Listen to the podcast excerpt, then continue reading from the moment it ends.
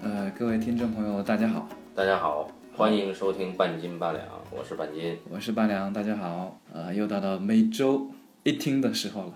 哎，这周我们将推送什么东西呢？嗯，最近大家都很关注一个市面上的八卦，就是在《冰火》第五季的结尾，躺在雪地上被捅了一刀的 Jon Snow，他又出现在这在了第六季的片场。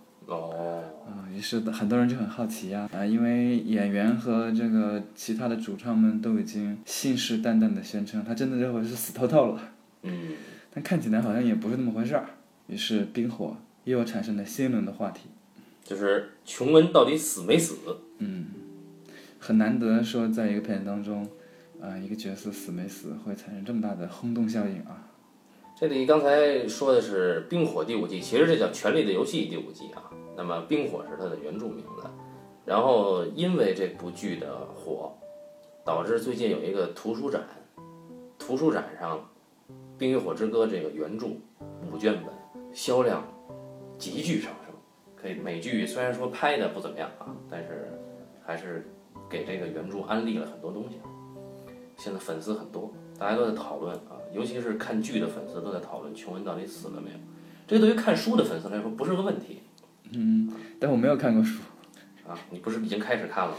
对我已经看了五卷本的第一卷的前面四五章吧。啊，那真是不少啊！因为从剧的角度讲呢，《权力的游戏》总共拍到第五季，到了第六季，这个琼恩是死是活，直接代表了北方的故事线怎么往下接，对吧？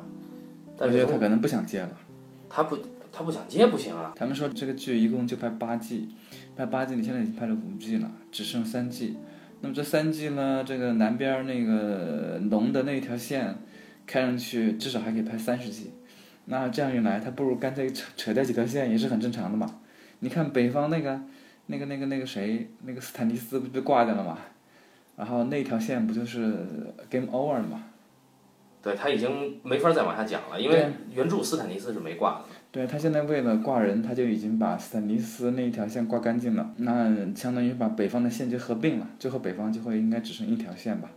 东方龙那边呢，他干掉了巴勒斯坦，啊，然后让提里昂提前到了龙女的边上，是吧？感觉这个剧有有一种为了第八季赶紧收尾而不择手段的意味。这个百度贴吧上有两个贴吧，一个是剧的贴吧，叫《权力的游戏》吧；一个叫《冰与火之歌》吧。这两个吧互相攻坚，知道吧？这个剧的吧说啊，我我们这不需要原著狗啊来剧透，然后这个原著那个吧呢上面写着看剧请去剧吧啊，我们不是一个东西。以前大家都觉得百度贴吧是没有文化的象征，对吧？只有看什么网络小说啊，看什么言情小说、网络小说、打什么游戏的朋友们会到这个百度贴吧去看一看。对对对，想不到这个因为《权力的游戏》《冰与火之歌》的原因，啊，百度贴吧一下子就有了文化气氛。对，还是发生了战争。那么这次呢，我们不说琼恩，关于说了好多废话。对，关于琼恩的话题呢，其实一期都讲不完啊。我们以后有机会去讲琼恩，连着北方一起讲。这次呢，其实我要说说另一个非常吸引我的角色，詹姆，以及他的姐姐和弟弟。嗯、就是，呃，狮子家族的那个三个怪人是吗？对，西境凯岩城的泰温公爵的三个孩子，詹姆、提里昂和王后。王后瑟西。那么关于詹姆呢，这个角色呢是《冰与火之歌》全本里面我最喜欢的角色。那我首先打断一下，啊，我觉得在我们的剧当中啊，或者我们中国式的电视剧当中，这三兄妹应该都属于反派阵营吧？反派阵营，绝对的反派阵营。你看，呃，一个王后，那是在各种宫斗剧当中，那都是反派大 boss 啊，对吧？对，大臂这个提里昂，你看他这个外形，他就是典型的反派人物，对吧？嗯。啊，一点儿跟跟正面人物的伟光正是一点关系都没有。那个詹姆呢，就是属于阴险狠辣的小白脸，那个那个那个出场造型，而且开始还是以公公的形象出现的，这就是海公公啊，这是反派三三兄妹。但是呢，小说的好处在于可以翻身的，可以洗白的。不，真正的好处在于，在欧美剧当中，它没有正派和反派，其实没有严格意义上或者是固定意义上的正反，它不是用一种二分法去它只有人物，对，没有绝对的对立。那么关于詹姆呢，其实这个人一开场出来，不管是小说还是剧，都是心狠手黑的呃高富帅。呃，就是属于锦衣卫总指挥是吗？对，首先他家最有钱，对吧？嗯。七大王国属凯岩城西境最有钱，产金子的。那么他是男性继承人。第二，他全国上下，他最起码武力值能排在前五名啊，一般情况下甚至能排到前三名。那第三，长得帅，颜值高，颜值高，对，颜值就是正义，对吗？对，但是呢，这个人上来的时候呢，是怎么展现的呢？他和他姐姐通奸，哎，所以占卜的身份呢，一开始是个乱伦者。光这个还不够，我们的胖马丁呢，还给詹姆另一个身份，叫弑君者。这个弑君者是全国上下皆知的身份啊。乱伦者知道的人不多，后来被斯坦尼斯公布了以后呢，可能知道的人越来越多了。但至少他是弑君者的身份，他是一辈子都脱不了啊。也就是说，为了塑造这个反派，呃，反派大头目的角色，对，对，一开始这个坑神马丁给他贴了好几个标签。对，还不仅如此，哎，我们之前讲这个骑士的便当的时候啊，聊过詹姆，他一上来把这个北境的小男孩布兰。很可爱的一个小男孩，小正太，啊，因为这个小正太喜欢爬楼，撞见了詹姆和他姐姐通奸，所以詹姆呢，为了掩盖这个丑事，把这个小男孩从很高的碉堡上扔下去，导致这个小男孩昏迷不醒，醒来以后终身残疾，所以这个人物在一开始可以说是穷凶极恶呀。嗯，但是刚刚我们已经说了，在小说当中。啊，因为它是个这么巨长巨长的一个小说嘛，它不会这么轻而易举的这个这个人物定性，因为人物是要有变化的嘛。那么这个变化是从哪儿开始的呢？我们知道《冰与火之歌》呢，它是一个很特殊的小说，它是有很多很多的 POV 啊，很多很多的人物视角来讲这个故事的。但我觉得打断一下，你应该先跟听众。朋友们说一下什么叫做 POV？POV 是三个英语单词的缩写，是 Point of View，对吧？我记得是这个啊，POV。那么也就是，呃，用中文的话呢，它就是视点。那么也就是某一个人物的主观视点，叫做 POV。哎，我们之前写东西或者看。看文章、写文章的话，都会有第一人称、第二人称和第三人称视角，对吧？对。比方说，如果写一个文章以我为主角，我去干的啥，我去干的啥，这就是第一人称视角。那么说第三人称视角的时候，就会把我替换成某个人，比方说替换成八两或者替换成半斤，就这个意思。对的，这个《冰与火之歌》呢，基本上全是以我来叙事的，但是这个我是不同的 POV 人物啊，比如说第一章。是詹姆，到了第二章就切换到了提里昂的视角。嗯，那么他们的视角可能会有交集，大部分是在时间上是共识的，只不过他们空间不一致，很少在同一个空间里。那么这样的话呢，就很容易通过不同的人物，把七大王国甚至更远的东方，啊以及西南方整个的世界观娓娓道来。所以这就是它的特点。但是同样也导致了一个问题，就是这个书啊写到第五卷了，还写不完啊。据说前一阵马丁去了趟出版社，哎，大家都很开心。马丁去出版社和自己的那个一比一比例的一个这个人像啊，一个纸片在那合了张影啊，大家还很关心马丁的身体啊，说为什么去出版社？那一定是第六卷快写完了啊，然后。就大家总算松一口气，至少马丁至少能活到第六卷啊。那我们就打断一下，像你说的 P O A，那第一人称说的呢，我们很容易，因为观众读书都是有代入感的嘛。如果读书书里面的角色是用我这个人称去指代，就第一人称指代的话，会更加亲近嘛。所以一旦谁有 P 谁有了 P O A，你就自然然后更加亲近他，对吧？对，因为他可以把人物的心路历程展现出来，对吧？因为你只有你自己才知道你心里想什么。这样，他如果写的是我，我干了什么事情，我在想什么，又读得很自然，然后又能够写一大段大段的心理独白、内心独白，是吗？对，所以出了五卷嘛。嗯，对。所以谁要是用第一人去写的话，观众就会喜欢他，或者就会认同他。但是我们这里面数一数，不下十四五个第一人称啊，啊，那每一个人物，当然我相信观众可能有些人物是是始终不会喜欢的啊。比如说，我觉得凯特琳就所谓的猫姨。他可能喜欢的人就比较少啊。席恩，我觉得喜欢席恩的人应该也不多。对吧但是詹姆，大家都很喜欢吗？詹姆我没有跟大家聊过啊，我没聊过，但是总之我是很喜欢詹姆的。但你还没有说完，你说这个人物产生了变化，这个人物产生变化，大概呢，他的变化轨迹呢有三重身份的变化啊。一上来呢，他是个乱伦者，这是这是行为上的啊。同时呢，他背着一个罪名，就是弑君啊，他是弑君者以下犯上犯上。啊，不只是以下犯上，就是在冰火世界观里面啊，呃，因为它其实是类似于基督教的那个那个宗教统治的七大王国，它有一个七神信仰，在这个信仰之下呀、有两样东西是不能侵犯的，一是你的誓言，二是你的亲人。那么詹姆为什么成了弑君者呢？就是他把他发誓效命的国王亲手一剑给斩了，也就是他违背了誓言。那么这种人是被诅咒的人，也就是本七大王国上下的百姓有这个信仰的人都会唾弃他，所以他的身份是翻不了身的。哦，实际上就是七神信仰里面两个最重要的，他都已经违背了，一个是自己的家人，一个是这个誓言对吧？对他其实两个都已经被他挑翻了。对，在这两个身份之后，我们会发现詹姆他有另外一个身份，就是御林铁卫队长，也就是白袍队长的身份。詹姆呢，就从原来的御林铁卫的成员变成了御林铁卫的队长，这里面就是他在身份上的变化。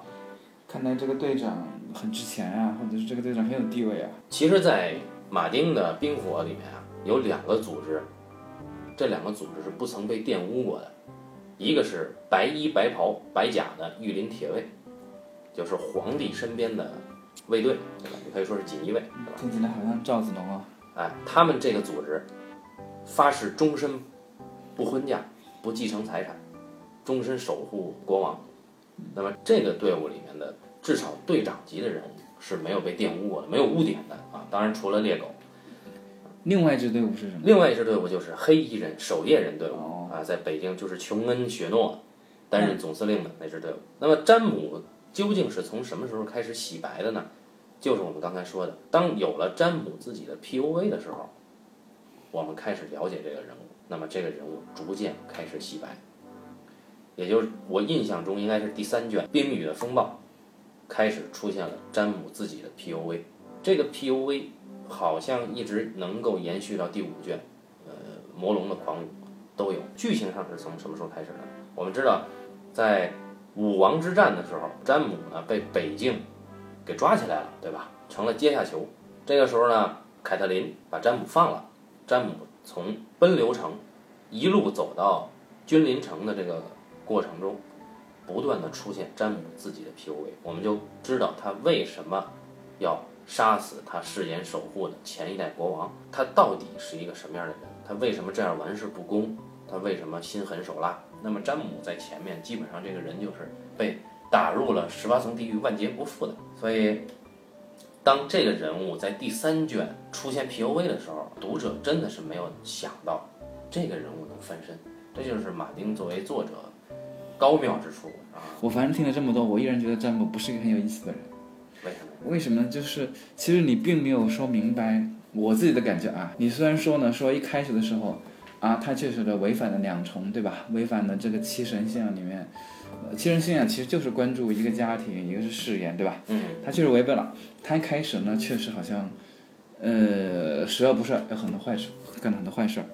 但是我并没有觉得后来就为这个事情他翻身而做了什么。重要的不是他说了什么，他的心路历程对我来说其实根本不重要。哦，重要的是一个人他前后他做的什么有什么反差，这个才重要。你比方说啊，我在看剧当中，在剧当中的詹姆他并不是一个特别的有魅力的人，就在我看来，五季我全看了，虽然他确实有些变化，一开始他比较凶，对吧？嗯，他好像一出场的时候推那个小孩下去的时候，推布兰下去的时候，看上去是比较心狠手辣一点。但但是后来，呃，他确实有一些变化啊，比方说手被砍断啊，呃，以及最后呃后来这个重新去学习如何用单手作战啊，然后又去那个去去去西边还是那个什么沙漠马尔泰家族是吧？马泰尔家族 马泰尔家族去马泰尔家族剧院去找他闺女啊什么的，就是好像他是在努力做做了一些很正常的事情，但是我反而觉得，一个前面就是你设计的这么好的一个人物，你后面他的变化仅仅是做一些这样的简单的哦，跟家庭有关的事情来说，似乎并不能翻身，或者并不能让这个人更有魅力。虽然你换换个角度，我们会觉得他有道理，因为他一开始他是从两个方向出发，第一个是他的誓言，第二个是家庭。那么接下来他当了白袍队长之后，其实就是重新建立他的誓言，对吧？嗯他就找那个马泰尔家族，他找他闺女，救他救他女儿回来，好像是就挽回他的家庭，挽回他的家人，好像是这两个角度都做到了。嗯，但不知道为什么，我就觉得好像、嗯、我懂。意犹未尽那种感觉，就是。首先啊，我完全理解啊，就是其实呢，从第三卷开始有了詹姆 POV 的时候呢，他解释的意味要大于詹姆自己行动，对吧？所以你会有这个感觉，就是啊，我们只知道他为什么会杀掉蜂王，我们只知道他为什么如此的爱他姐姐，也如此的爱他弟弟。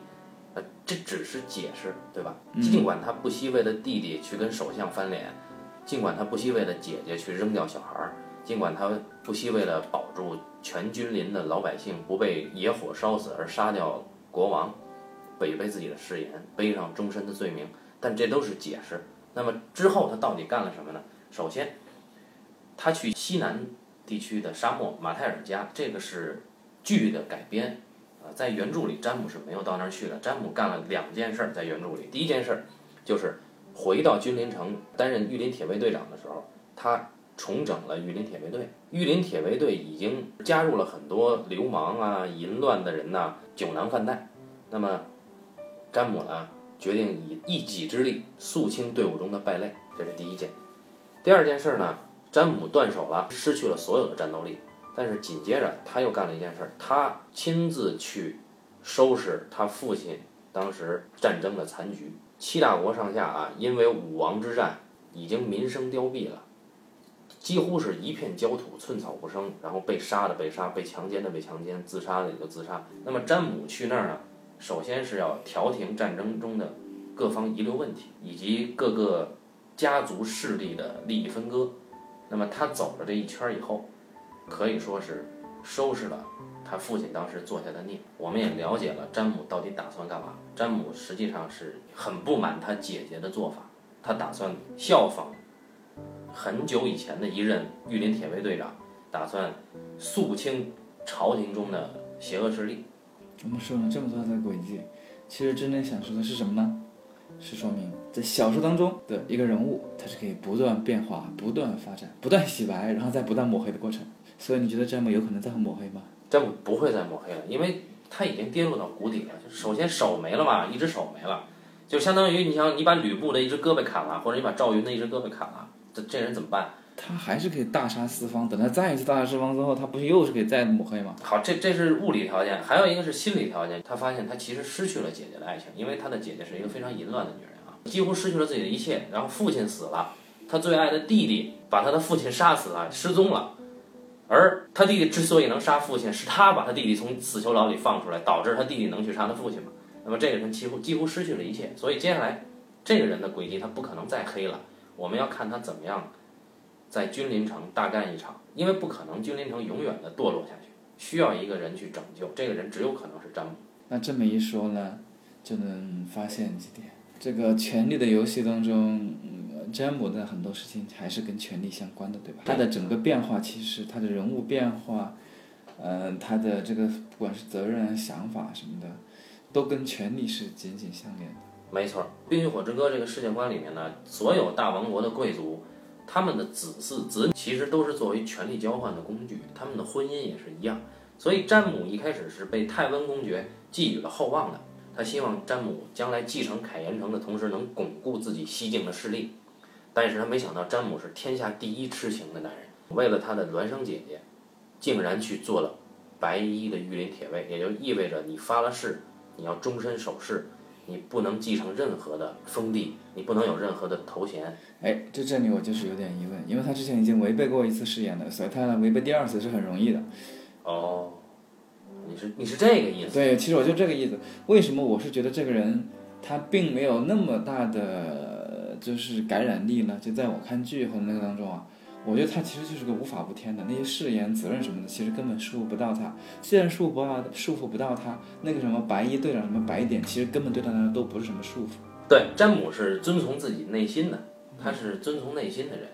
呃，他自己内心其实是有一套很严格的价值观的。那么，首先，詹姆这个人钟情。我们说琼恩带着主角光环的啊，琼恩曾经爱上过 Egret，伊格瑞特，对吧？那么这个女孩死了以后，我们想都不会想到后面琼恩肯定会跟丹尼利斯相爱的，啊？为什么？龙有三个头，这是《冰与火之歌》的世界观的龙家最重要的一句话。而琼恩肯定是龙家的后人，龙家向来是近亲结婚的。也就是琼恩肯定会跟他的姑姑龙女有一腿。为什么是龙有三个头？龙有三个头是从一梗开始的，就是从这个真正渡海到七大王国来的这个坦格利安家族的始祖辈的人开始啊。他娶了自己的两个妹妹，三个人一人骑一只龙，踏平了七大王国。坦格利安的家族的族徽是什么呢？黑色底，红色龙，三个头的龙，所以叫龙有三个头。一般情况下讲。要想统一七大王国，一定是三个人能够驾驭龙的坦格利安家的人在一起团结，这叫龙有三个。那么现在显然丹尼利斯是一个，几乎所有的冰火迷都能猜到琼恩是另一个，因为琼恩肯定是雷加的儿子，这不用说了。那么第三个人到底是谁？我们现在不知道，要么是提里昂，要么就是格里芬，也就是所谓的伊耿王子。那接下来我们肯定知道，琼恩肯定会跟丹尼利斯有一腿的。啊，这两个都有主角光环，这两人不爱是不可能的。所以说，琼恩他的情感就没有从一而终了。啊，这个主角光环，丹尼利斯对吧？一向是欲望很强的一个女主角，带着主角光环的人也是不能从一而终的。那么你去数吧，这里边只有詹姆一个人，一心一意、死心塌地的爱着他的孪生姐姐，然后他的孪生姐姐到外面四处偷腥，但是詹姆还是痴情的爱着他的姐姐。等到后来，詹姆从提里昂口中知道。瑟西跟很多人通奸的时候，詹姆就幻灭了。那么詹姆什么都没了，还会为了什么去背叛誓言呢？对吧？我觉得这个人物已经彻底洗白了。接下来就看他怎么样用他自己天下人俱往矣的这种气度和手段去拯救君临城了。这是我对他的期待啊。那么我们继续说王后嘛？对，我们就应该谈谈王后，因为。呃，提到詹姆，你就不可能不提到王后，对吧？因为詹姆现在的这个变化，其实就是王后一手造成的。对。哎，基本上就是，就是王后那就是太阳啊，詹姆就是地球啊，围着他转。哎，王后毁了詹姆的继承人之路啊！啊，詹姆一下就成了御林铁卫，都是因为王后。那么这瑟西呢，从小应该说从小就是一个想当王后的人。对。那么他呢，小的时候呢，凯岩城呢，郊外有一个女巫。这个女巫呢，可以预知未来。瑟西就去到这个女巫这儿，需要把自己的血让女巫喝，才能知道自己的未来嘛。可以提三个问题。瑟西提的第一个问题是：我会嫁给王子吗？当时的王子是雷佳嘛，全天下少女都爱的高富帅啊，雷佳，一头银金色的头发啊，紫罗兰色的眼睛，在世人吗？对啊，龙太子雷佳嘛，完美的人。然后瑟西就想嫁给他。女巫是这么说的：女巫说，你不会嫁给王子。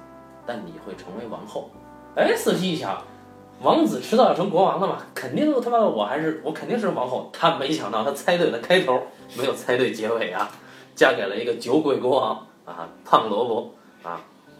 后边还有几个问题啊，都很都很有意思，我们感兴趣的朋友可以去看第四卷，呃，群鸦的盛宴。这个瑟西从小就就想嫁入豪门，对吧？啊，但尽管他自己也是豪门，瑟西是个什么人呢？归根结底，她是一个权力欲极强的女人。其实瑟西骨子里看不起詹姆。瑟西觉得，如果他是男人，他比詹姆强得多，他甚至不会输于他的父亲泰温。这个呢，就是马丁对他笔下所有女人的轻视啊。马丁向来轻视他笔下的女人，这个瑟西就是马丁笔下第一大蠢女人。但我觉得她有点眼高手低。当然是眼高手低了。其实这个女人蠢得要命，在提里昂的 PUA 里面，瑟西的每一个举动没有一次是对的，但是瑟西自己觉得自己是。啊，沾沾自喜啊！你看过这个，很聪明吧？你看过那个，很聪明吧？提里昂真的是很无奈啊！就提里昂做首相的时候，经常要给他姐姐擦屁股。那么瑟西成了王后，比如说摄政王，他也有一个身份的变化。他呢，从王后一下跌落了。我们看这一季的时候，是不是看过看到过瑟西已经被剃光头，然后全裸游街呀、对吧？呀那是他跌落成了一个通奸的罪人，对吧？实际上是因为瑟西担心小玫瑰这个这个玛格丽特？玛格丽特·提利尔取代他，所以他会先下手为强。他为什么担心玛格丽特取代他？归根结底还是瑟西的权欲太重。这个女巫说呀，将来啊会有一个比你更美的女人取代你的一切。瑟西认为这个女人就是这个玛格丽·提利尔，所以他要先下手为强搞人家，结果没想到被主教搞了啊。那么瑟西呢，从王后一下跌落到游街的通奸罪人。那么在原著里呢，瑟西游街之后呢，他也有一些变化，他开始收敛，但同时他其实是在积蓄自己的力量。他是将来是毁掉君临城的那个人，一定是他，因为他每一步都是错的，而他自己认为每一步都对。他用谗臣亲近小人，这个人呢，只手遮天统治君临城。那么我们要看詹姆最后一定是要跟瑟西有一场撕逼大战，哎，这是我最期待的这两个孪生姐弟一起撕逼。那这么说起来，啊，他们那个弟弟提利昂算是聪明的角色吧。提利昂跟他们两个比，真的是心地纯洁啊，而且，而且头脑。绝对称得上是善良、单纯、质朴。哎，说起比呢，其实有一个非常有意思的设计。詹姆去收拾战争残局的时候，他去了弗雷家的领地，他拜访他的姑姑啊，也是这个兰尼斯特家族嫁到弗雷家的。他姑姑说，呃，说詹姆，你只是个兰尼斯特，而你弟弟提利昂才真正像泰温，才真正像父亲。所以从谋略上看，提利昂甚至不输于泰温的，而詹姆谋略是没有那么高的。詹姆其实还是心软的，他只是一个战争狂人。詹姆在行军打仗上是基本上是全七大国无出其右的。那不他不是输给了罗伯吗？他输给罗伯是因为詹姆太骄傲了，一个人就上上去冲，他每次都是冲在最前头，但没想到罗伯有一头狼，知道吧？直接给掀翻了。对，所以罗伯也不好惹。对，但是罗伯最后被缝上了狼头，死了嘛。嗯。那么提梁这个人呢是非常有意思的。关于我们先来说说提梁的身份变化啊。提梁一出场是什么呢？是畸形的侏儒。怎么是畸形呢？首先，他的眼睛，两只眼睛的颜色不一样。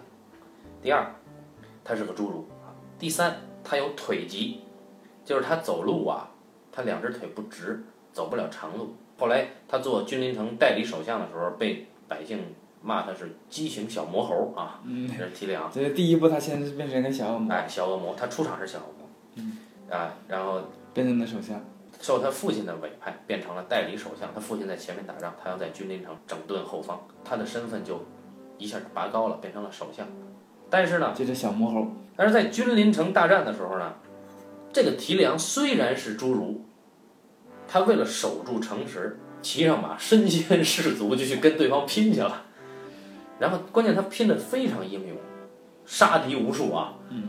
可是他被他姐姐买通的一个御林铁卫砍掉了半边脸，导致提里昂重伤不醒，一下失去了首相的位置。那个时候他父亲回来了啊。这大家会有大家会有一个问题，为什么他姐姐会买通一个御林铁卫砍他弟弟一刀呢？自从他提里昂出生开始，他姐姐天天都想要他的命。天天都想砍他。对，当然想砍他的不只是他姐姐，还有他的亲爹泰温公爵。看过原著的人都知道，提里昂出生的时候难产，嗯，所以他妈死了。他妈死了。泰温一辈子只爱一个女人，就是乔安娜·兰尼斯特。那么乔安娜去世以后呢，泰温就非常痛恨提里昂，而瑟西厌恶提里昂，纯粹是因为提里昂丑，你知道吧？没有别的原因啊。然后哎，但是提里昂从小到大有一个守护他的天使是谁呢？詹姆。对，一直到最后，提里昂被诬陷杀害了他的侄子乔弗里，比武也失败了，打入死囚牢之后，这个时候詹姆放了他的弟弟，没想到放出来了，他弟弟用十字弓射杀了他们的亲爹，哎，然后提里昂的身份又从畸形小魔猴手下变成了弑亲者，那么。提利昂一下就接替了詹姆，成为七大国上下最被厌恶的角色，弑亲啊，弑父啊。但是这里面有一个非常有意思的关于身份的设计，就是泰温当时在蹲坑儿，在厕所蹲坑儿，嗯，提利昂拎了一把十字弓就把门踹开了，对着他爸。泰温的反应很奇特，他很淡定。泰温说：“啊，提利昂。”然后提利昂就开弓了嘛。嗯。泰温中箭以后，他说了最后的遗言是：“你不是我的儿子。”这是提里昂的身份之谜啊。关于提里昂，呃，我们如果往前考的话，因为其实我们可以去看《冰火危机百科》，包括很多呃《冰冰与火之歌》的贴吧里面有很多牛人在考据。嗯。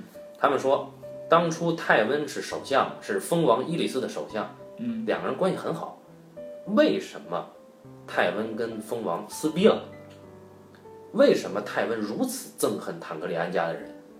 是因为泰温的新婚之夜，蜂王上了他的妻子乔安娜。所以，这个提里昂到底是谁的孩子？霸王硬上弓了。对，那但是那个细节没有直接说出来，那个细节是通过其他人间接说，然后再推测出来的。大家注意，提里昂的两个眼睛的颜色是不一样的。第二个细节是提里昂对龙非常有兴趣。这我觉得这个小说里面没有人会对龙没有兴趣。不不不不，真正对其他人对龙都是畏惧恐惧，只有几个人对龙有兴趣：丹尼和提里昂，还有这八爪蜘蛛。凡是有坦格利安家血脉的人，都会对龙产生本能的亲近。你的意思是八爪蜘蛛也会有？八爪蜘蛛是坦格利安家的远亲，是黑火的后人。当然，黑火叛乱我们没法展开讲啊。八爪蜘蛛是坦格利安家的远亲了。那么，提里昂对龙感兴趣，还有一点，提里昂和琼恩曾经有在北境的长城上有过一段交往，这两个人是本能的亲近。记得最感人的一幕是在北境长城，提里昂要要在世界的尽头这个撒一泡尿啊，然后这个时候琼恩在那儿巡巡逻守夜。那个时候第二天提梁就要返回到南方了，琼恩伸出手要跟提梁握手，说：“提梁，好朋友。”这是琼恩唯一对人说的好朋友。然后提梁跟他说：“不行，我刚刚尿尿了。”对，提梁非常感动，所以提梁回去以后其实一直很牵挂琼恩在北境好不好。那么提里昂可能是蜂王伊里斯的后人。所以龙有三个头，有一种推测是琼恩、丹尼利斯和提里昂。那这样的话，就是有可能提里昂和丹尼斯是兄妹。对，而琼恩是丹尼里斯的侄子。最后龙有八个头怎么办？我个人更倾向兰尼斯特家族的提里昂有可能是龙的第三个头。好，你就留着这句话，等到时候被大家挖坟吧。我觉得听这个节目的同学没有那么多，所以挖坟的可能性不大啊。嗯，那其实我们现在就已经说完了泰温家族三怪咖。啊，对，这三个怪咖呢，他们都有各自的变化，但他们总的变化其实非常一致的，嗯，什么呢？就是从高到的上档次，变得越来越帅，越来越帅。你有没有发现？这倒是。只有更帅，没有最帅。你想，原本那个高富帅，现在变成了残疾人，嗯，然后就就要被人拐走了。然后王后，你看 做王后做的好好的是吧？嗯，都已经被拉入游街了。你以前你至少还是个小恶魔，对吧？还是个混世魔王，自己爱干嘛干嘛，还能够正常消费，对吧？现在连正常消费的资格都没有了。关于小魔消费这个呢，其实七大国上下除了詹姆是第一痴情男子以外，提梁是第二的。也就是说，他为什么喜欢妓女呢？是因为提梁原来爱过一个妓女，真心的爱过妓女，还跟她成了婚。那么这个其实是这个女人是被买来让提梁破处男之身的，啊，是是，其实是詹姆也参与了啊。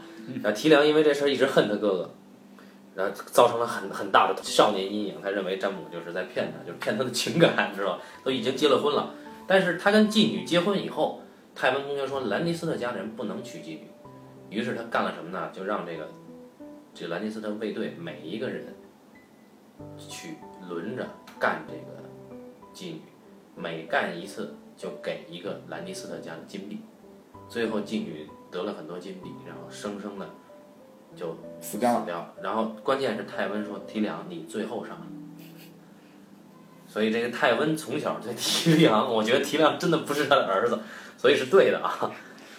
我觉得这种教育方法，我们不值得推崇啊。啊，这个是三怪咖之所以为三怪咖的成长教育。好，那么关于《冰与火之歌》施家的这三人的命运呢，呃，基本上我们就可以谈到这儿了。啊，这是这是逐渐越来越衰的富二代家族的命运。但是很快我们就会知道，还有一个家族比他们还要衰，那是哪个家呀？哎，就是北边儿那一家。不，狼家是很酷的。我们下次讲狼家的时候，这个家是越来越高的。不，啊，狼家也是先衰的。是先衰，但是现在第五卷完了，已经布兰已经成了大法师了，琼恩成了总司令了。当然，琼恩挂掉了嘛。啊不不不，你看的是书版，那我们看的剧版里面，郎家是一个比一个惨。啊，这倒是，这倒是。好，我们下次讲狼家啊。那么这期就就就瞎聊到这儿啊，感谢大家，再见。好，拜拜。